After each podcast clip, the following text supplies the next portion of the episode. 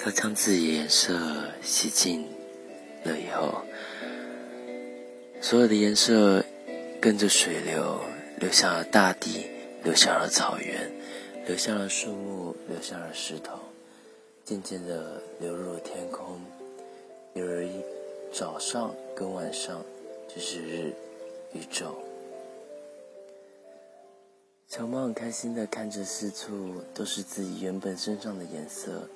他一点都不后悔，虽然他洗到自己只剩下黑与白，但是他躺在绿绿的草地上，看着满片星空的天空，听着那带着蓝色的河流，看着那青翠的绿色的大树，那轻易的摇晃着，他心里是无比的开心。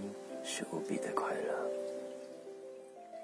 感谢各位观众的聆听，今天柚子就讲到这里，各位晚安。